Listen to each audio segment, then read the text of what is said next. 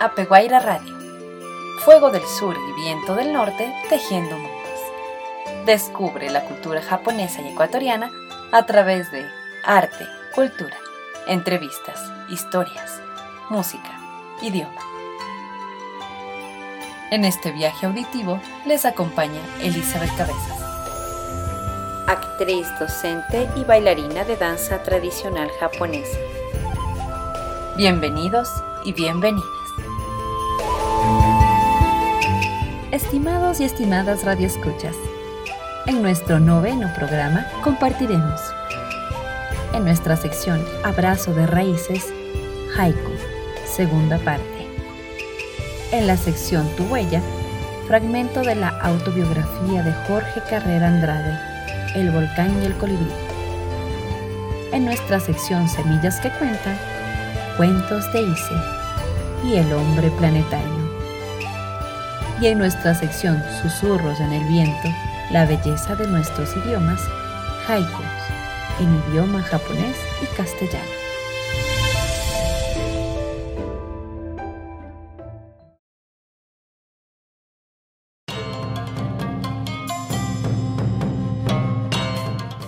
Abrazo de raíces.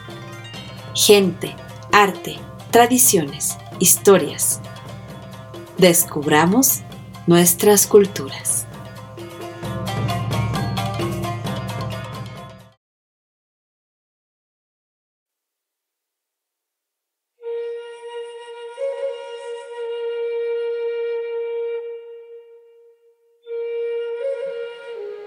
Saludos estimados y estimadas radioescuchas.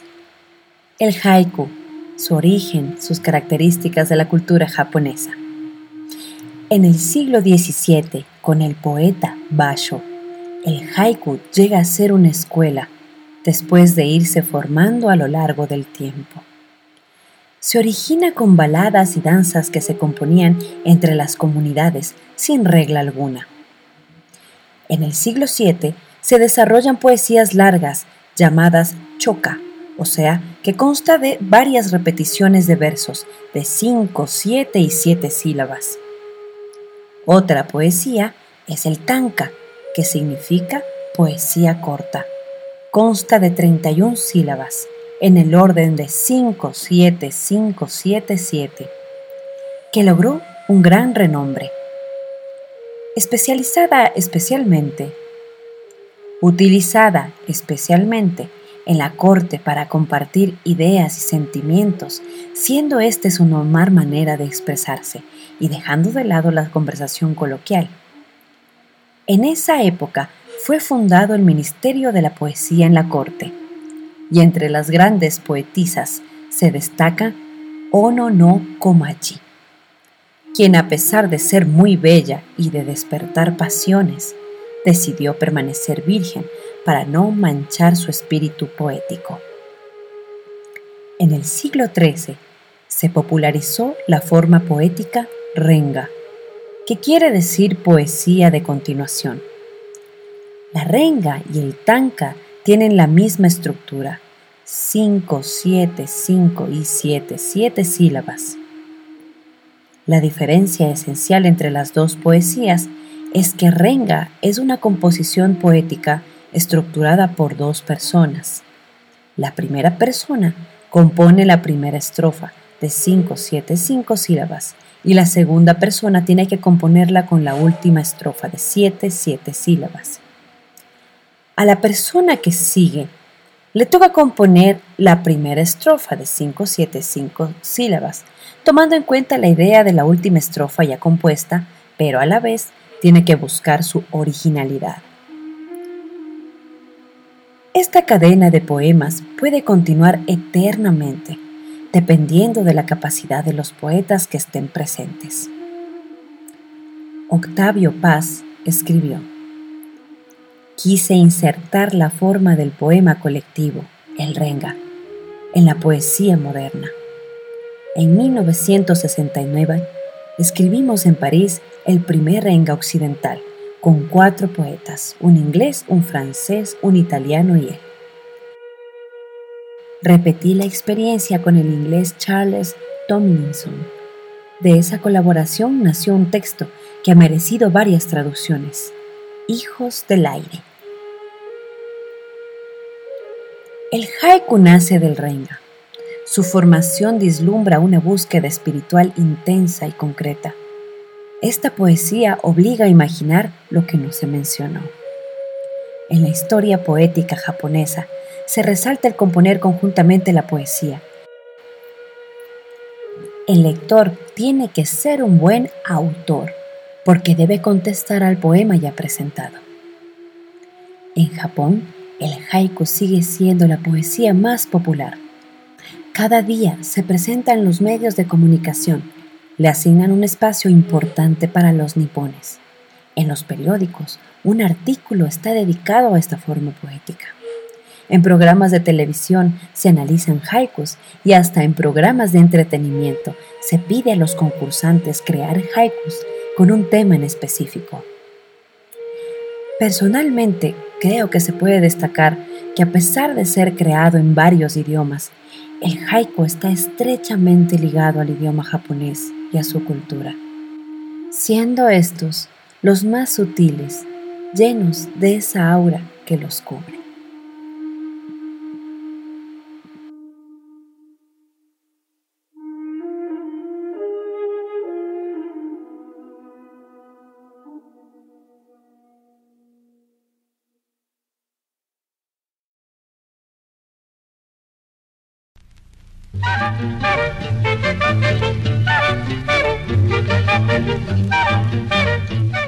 Tu huella.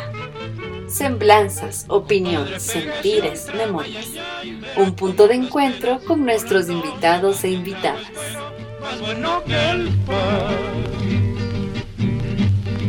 Compadre, pégase un trago, ay, ay, ay, verá cómo las pegas.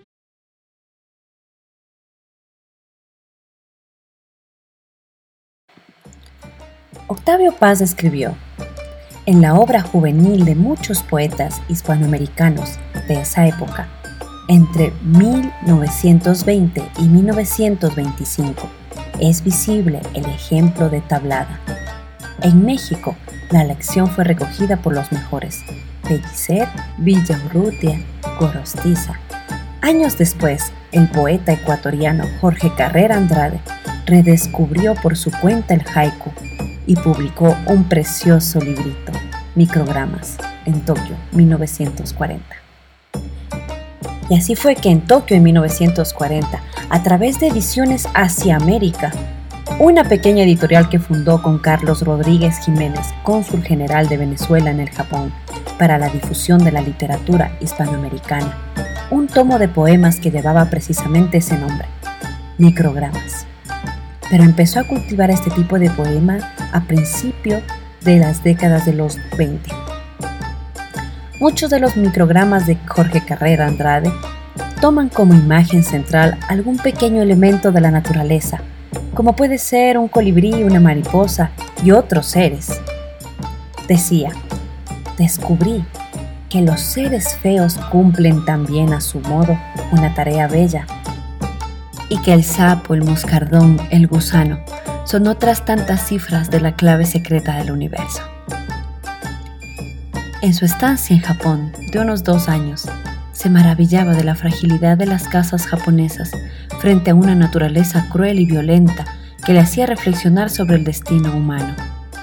En su ensayo Rostros y Climas escribió, Antes de conocer el extremo oriente, el Japón, era para mí la tierra de las porcelanas, de los kimonos maravillosos, una especie de patria de las flores y del haikai. Ahora, sin embargo, se daba cuenta que los terremotos frecuentes, los tifones venidos de cercano mar de la China, las inundaciones súbitas, borraban los caminos, destruían las frágiles casitas de papel y madera, abatían los bosques e imponían en las islas una especie de desorden cósmico. Esta fragilidad la veía como una metáfora de la vida humana. Las casas de bambú y de papel, los puentes de laca sobre los torrentes, me ofrecían una imagen impresionante de la fragilidad de las obras humanas y me proporcionaban una lección de sobriedad y despojamiento. El desconocimiento de la lengua japonesa y una mentalidad muy diferente a la occidental le llevó a sentir una gran soledad. Esta soledad se aumentó incluso más cuando recibió la noticia de la muerte de su madre y buscó respuestas espirituales en las filosofías orientales. De los microgramas que publicó con ediciones Asia América, 23 ya habían aparecido anteriormente en boletines de mar y tierra o en el rol de la manzana, mientras que los ocho restantes eran inéditos. Añadió un ensayo, Origen y Porvenir del micrograma, versión más extensa de una conferencia que había dado en Quito en 1934. También agregó traducciones de 20 haikus japoneses. Uno de los escritores de haikus preferidos era Basho. No parece probable, sin embargo, que realizara las traducciones directamente del idioma japonés, sino de versiones francesas y tal vez de otras en inglés, ya que Carlos Rodríguez Jiménez le había regalado 1000 Haikus Asian and Modern. Escuchemos el sentir del ecuatoriano Jorge Carrera Andrade, quien en 1970, en su autobiografía El volcán y el colibrí, cuenta aspectos de su vida en Yokohama. En espera de la nave que debía llevarnos al Japón, recorrimos San Francisco durante dos días y prometiéndonos volver, nos embarcamos en el Nitamaru con rumbo a Yokohama puerto de nuestro destino. El Océano Pacífico hizo honor a su nombre.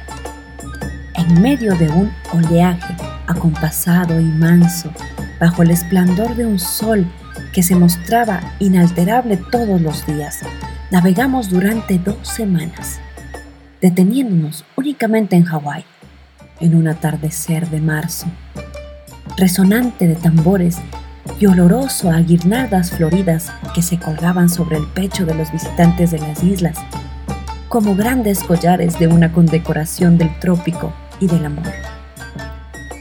Los oculeles salieron a recibirnos sobre la arena de la playa, en donde estaba servido un festín de frutas y pescados, en cuencos de corteza de coco, mientras grupos de mujeres jóvenes danzaban con el ritmo del oleaje bajo las palmeras.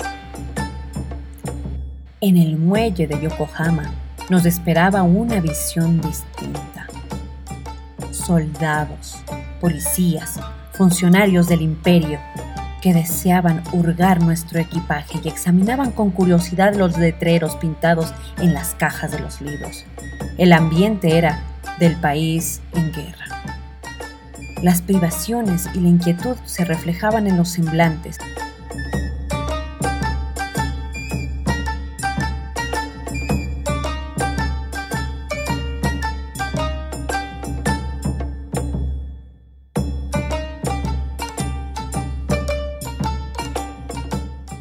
todos se guardaban de hacer alusión a las hostilidades con China. El consulado del Ecuador en Yokohama se reducía a una mesa en la oficina del cónsul general del Brasil.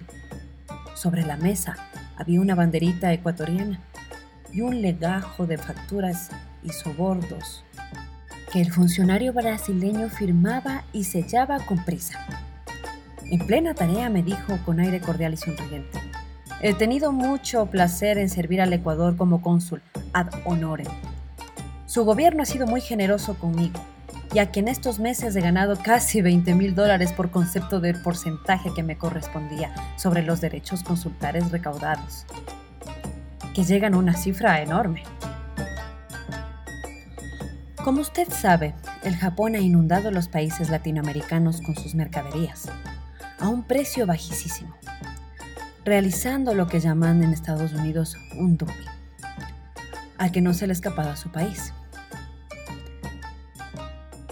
Felizmente para usted, le respondí, mientras pensaba en los dineros que había perdido el fisco ecuatoriano y en el extenso viaje que yo me había obligado a hacer, ir a América hasta llegar a Asia, con el fin de que mi traslado costara lo menos posible al gobierno.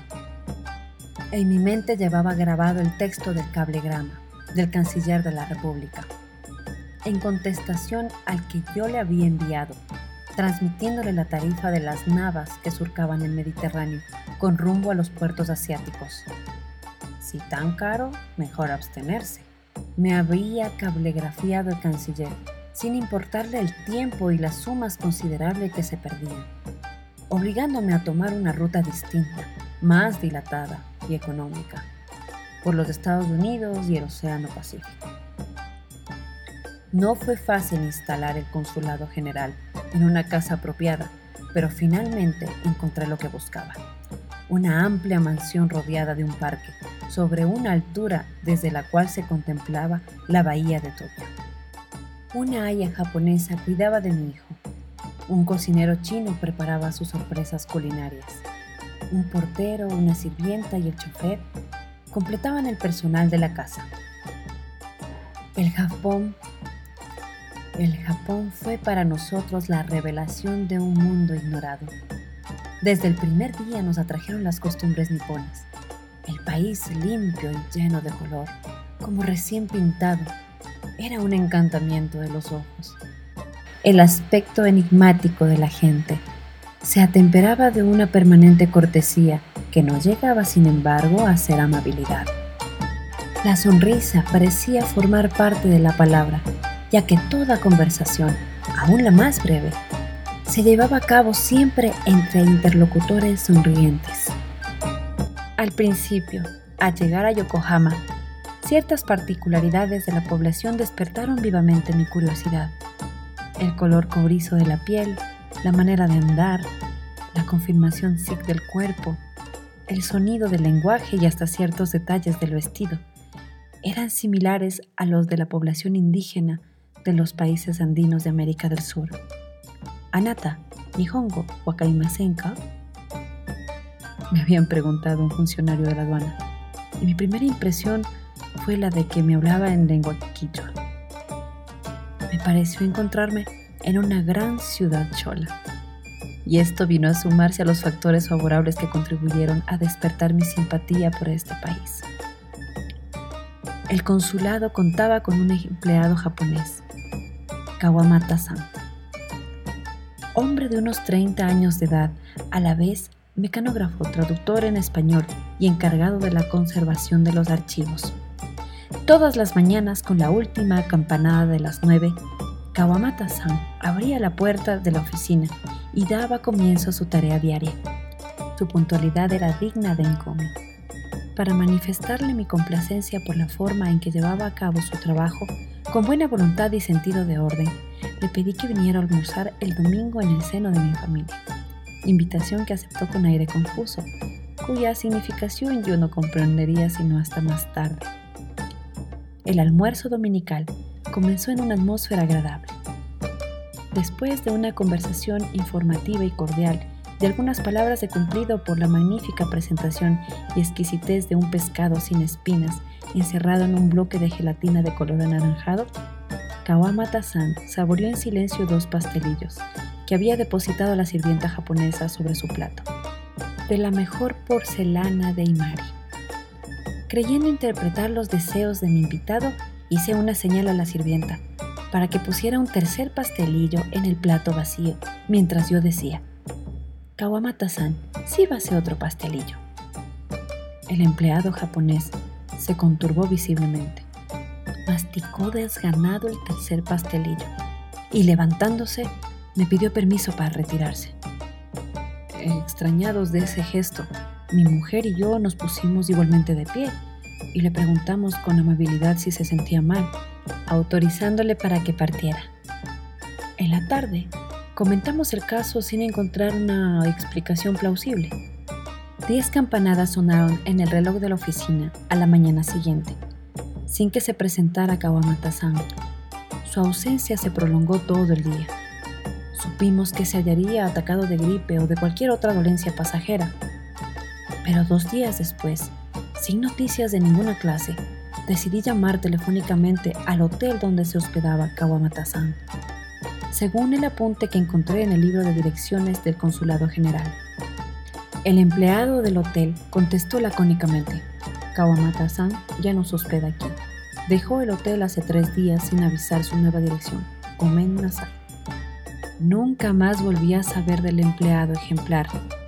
Me preguntaba yo si tal vez había sido llamado a las filas y se había alistado en el ejército imperial que cumplía en China la misión de resolver el incidente, con todo el peso de su maquinaria militar, cuando sucedió algo que hizo cambiar radicalmente mis suposiciones.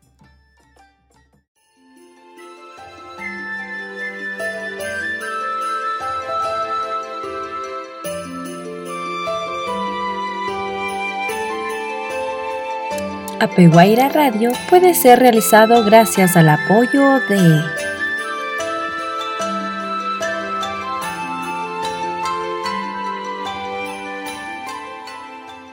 Vuelve el show de Impro 2 por Guapo en su versión digital Loading a través de la página de Dada o Nada en Facebook Live. Pueden verla todos los días miércoles a las 8 y media de la noche por un aporte voluntario. No se pierdan esta oportunidad de acompañarnos y jugar juntos a la improvisación. Y decimos 3, 2, 1, ¡Impro!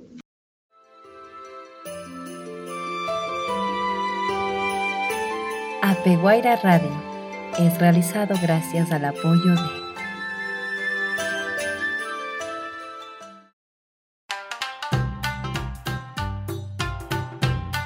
Ovento Original banquete en todo lugar. ¿Qué es Ovento? Mucho más que solo comida para llevar. Permite que tus sentidos se envuelvan en una experiencia japonesa, comida saludable con amor y cuidado. Pídelos ahora al 09999 66007. 09999 66007. Pídelos con anticipación que se acaban.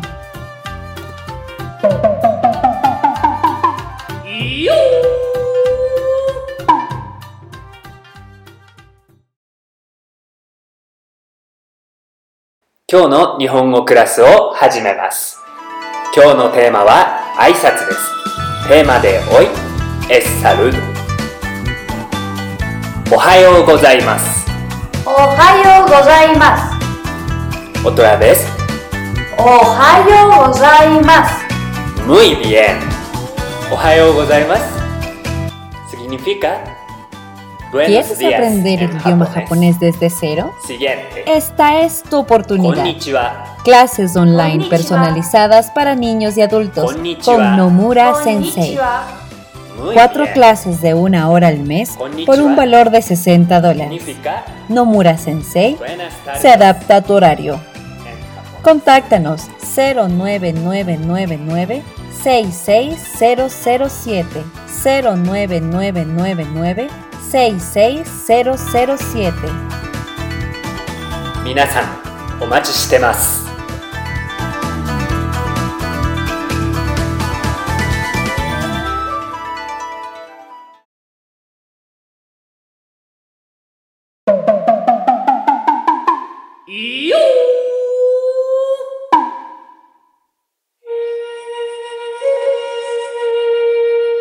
La belleza del arte japonés. Ukiyo.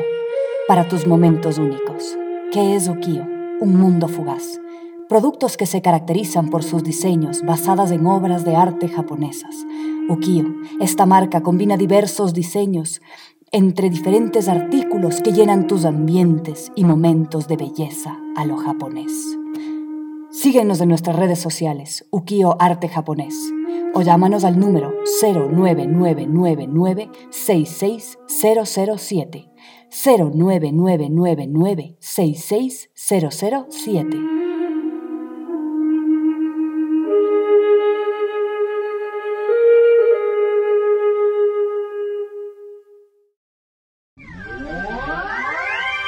En Radio CCE terminan los promocionales y publicitarios.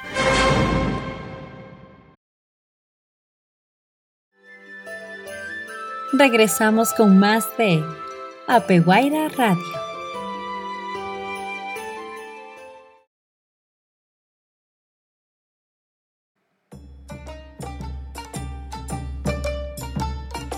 En conversación animada con mi nuevo secretario japonés, Manabe-san, al contarle alguna de mis experiencias en su país, Le expresé mi sorpresa ante el comportamiento inexplicable de su antecesor. Después de haber sido recibido, como prueba de confianza de mi parte, nada menos que un almuerzo amistoso. La invitación a un empleado inferior en el Japón quiere decir despido, me explicó Manabe-san. Tal respuesta me dejó absorto e insistí. Pero yo no quise darle ese significado al almuerzo y procuré atender a mi secretario de la mejor manera, valiéndome de pequeños detalles que mostraron mi deferencia, como por ejemplo hacerle servir eh, tres pastelillos en su plato. Manabe-san se quedó mirándome, embobado, y balbuceó con un gesto de terror. ¿Me quiere? Tres pastelillos significan la condena a muerte del invitado. En un segundo apareció en mi mente la figura misteriosa de Kawabata-san, ejecutando la ceremonia ritual del harakiri y manchando de sangre su yokata o kimono casero. ¡No es posible! grité. ¡Que yo haya hecho semejante cosa! Sería una monstruosidad despedir y condenar a muerte a un empleado inmejorable. Kawamata-san debió tener en cuenta mi desconocimiento de las costumbres del país. ¿Acaso no tenía ningún valor la vida humana en el Japón cuando se la ponía a suprimir por un motivo tan sin importancia. Todo eso era contrario a la civilización. Manabe-san se esfumó ante mi voz, que subía de tono y mi actitud de hombre desesperado. Solo un año más tarde, por obra del azar, supe que Kawabata-san, como miles de japoneses de su edad, incapacitados para el servicio militar, se había embarcado para el Brasil, con una colonia de agricultores, atraído por los altos salarios y la vida al aire libre, en la tierra de la gran vegetación.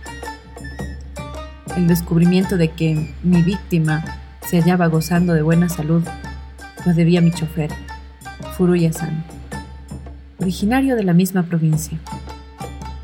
Ah, ya tranquilizado sobre la suerte de mi ex secretario, me dediqué a conocer las tierras niponas, en compañía de mi mujer y mi hijo, y naturalmente del chofer que se había constituido en nuestro guía. Mientras caían las primeras flores de cerezo, con su revoloteo de pequeñas alas rosadas, recorrimos Tokio y sus alrededores.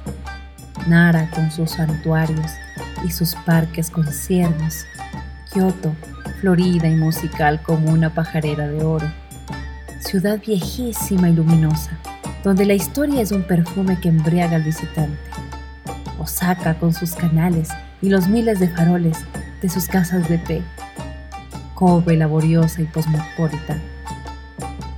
Y finalmente Nikko, encantador nido formado por piedras musgosas, aguas cantarinas y curvos puentecillos de laca encarnada como una pintura en seda. Todos los fines de semana íbamos de paseo a un lugar no visto aún por nosotros. En el camino de Kamakura nos encontramos un día con el emperador del Japón, en su automóvil rojo, acompañado de su cortejo. Cuatro motocicletas abrían la marcha y a su aparición la gente se arrodillaba, tocando con la cabeza el suelo, en actitud semejante a la de los siervos del Islam. Desde nuestros asientos pudimos contemplar el rostro imperturbable de Hirohito, con sus característicos espejuelos, sumergido en sus pensamientos. Iba vestido a la europea y acompañado de un oficial en uniforme. Furuyama-san había bajado de nuestro automóvil para seguir el ejemplo de los demás. El cortejo imperial desapareció velozmente detrás de una cortina de polvo. Todo el mundo se incorporó y continuó sus actividades ininterrumpidas. ¿Por qué se arrodillaron al paso del automóvil rojo? Pregunté a Furuyama-san con aire inocente. Hay un solo automóvil rojo en el Japón. Y ese es del Mikado, contestó. ¿Quién es el Mikado? El Mikado es Dios. Al pronunciar estas palabras, Furuyama-san inclinó la cabeza en genuflexión reverente. Millones de japoneses, probablemente casi la totalidad de la población de las islas niponas, tenían la misma creencia. El shintoísmo había invadido el país y apenas existía algún islote de la secta búdica Zen, en el fondo de un bosque o en medio de un lago, como el santuario de Isu. También había en Yokohama grupos cristianos protestantes que asistían a la iglesia los domingos para escuchar las peroraciones de un pastor y entonar cánticos religiosos. En una ocasión se reunieron en la iglesia varios centenares, entre ellos mi buen amigo el profesor Okada, traductor de obras españolas nada menos que Cervantes y los clásicos, a la lengua de los samuráis, y catedrático de la Universidad de Tokio. Ante mi observación de que se estaba extendiendo el protestantismo en el Japón, me dijo con una sonrisa, todos vamos a la iglesia a aprender inglés.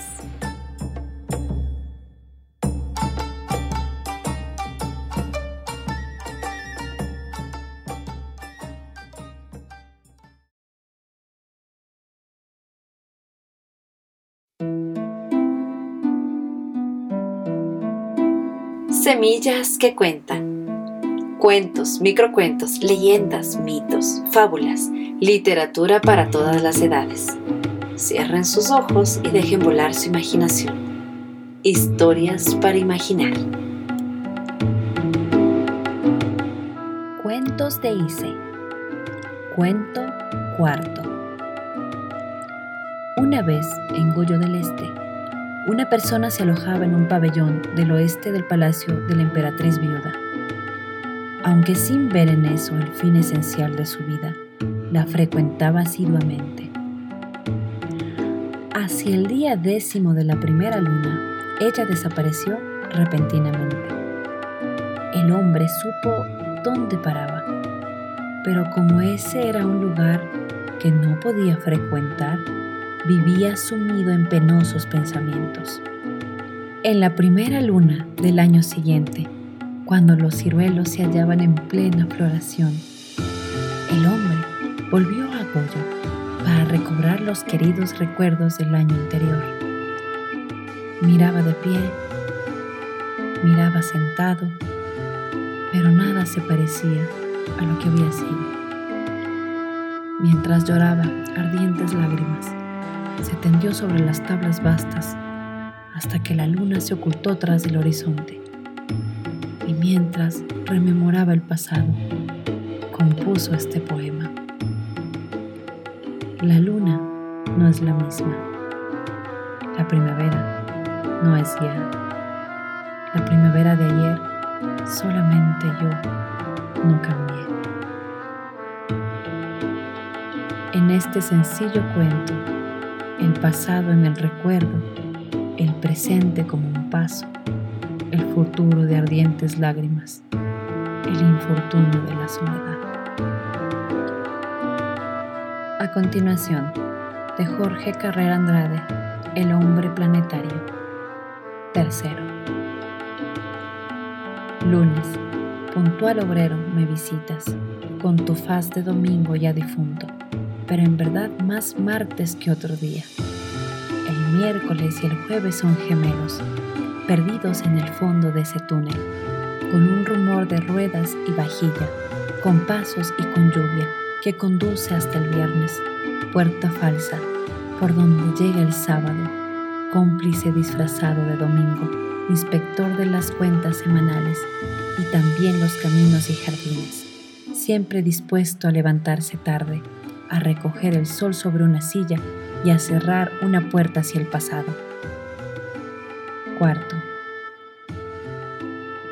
Soy solo un rostro, un nombre, un mecanismo oscuro y misterioso que responde a la planta y al lucero. Yo sé que este armatoste de cal viva, con ropaje de polvo que marca mi presencia entre los hombres, me acompaña de paso, ya que un día irá a habitar el vacío de mí bajo la tierra. ¿Qué mueve el mecanismo transitorio? Soy solo un visitante y creo ser el dueño de casa de mi cuerpo, nocturna madriguera iluminada por un fulgor eterno. Quinto. Eternidad te busco en cada cosa, en la piedra quemada por los siglos en el árbol que muere y que renace, en el río que corre sin volver atrás nunca. Eternidad, te busco en el espacio, en el cielo nocturno donde boga el luminoso enjambre en el alma que vuelve todos los días a la misma hora. Eternidad, te busco en el minuto disfrazado de pájaro, pero que es gota de agua, que cae y se renueva, sin extinguirse nunca. Eternidad, tus signos me rodean, mas yo soy transitorio, un simple pasajero del planeta. Esto fue Semillas que Cuentan, porque el poder de imaginar nos hace infinitos.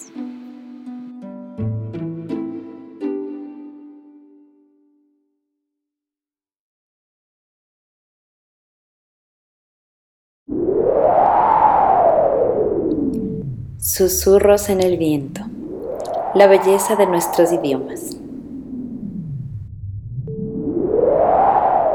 Ume Ichirin. Ichirin Hodo no Atatakasa. El calor de una flor de ciruelo. La flor de Ume florece una por una a principios de la primavera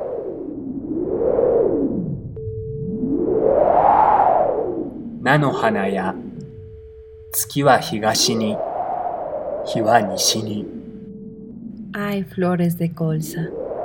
La luna está en el este y el sol en el oeste.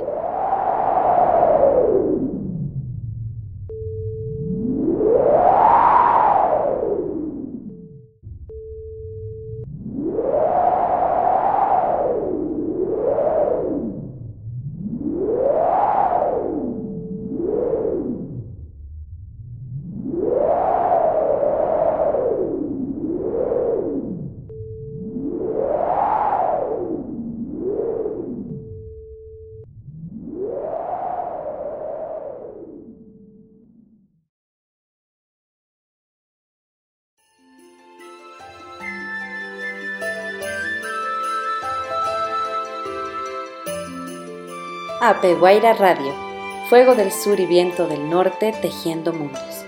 Descubre la cultura japonesa y ecuatoriana a través de arte, cultura, entrevistas, historias, música, idioma.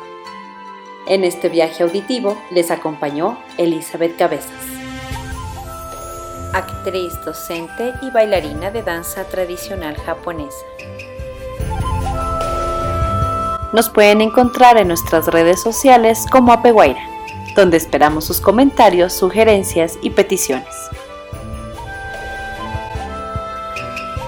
Estimados oyentes, les recordamos que este programa será transmitido en la radio de la Casa de la Cultura Ecuatoriana, 940 AM, los días jueves a las 11 de la mañana. Gracias por escucharnos. Esperamos que hayan disfrutado de nuestra compañía. Hasta el próximo programa.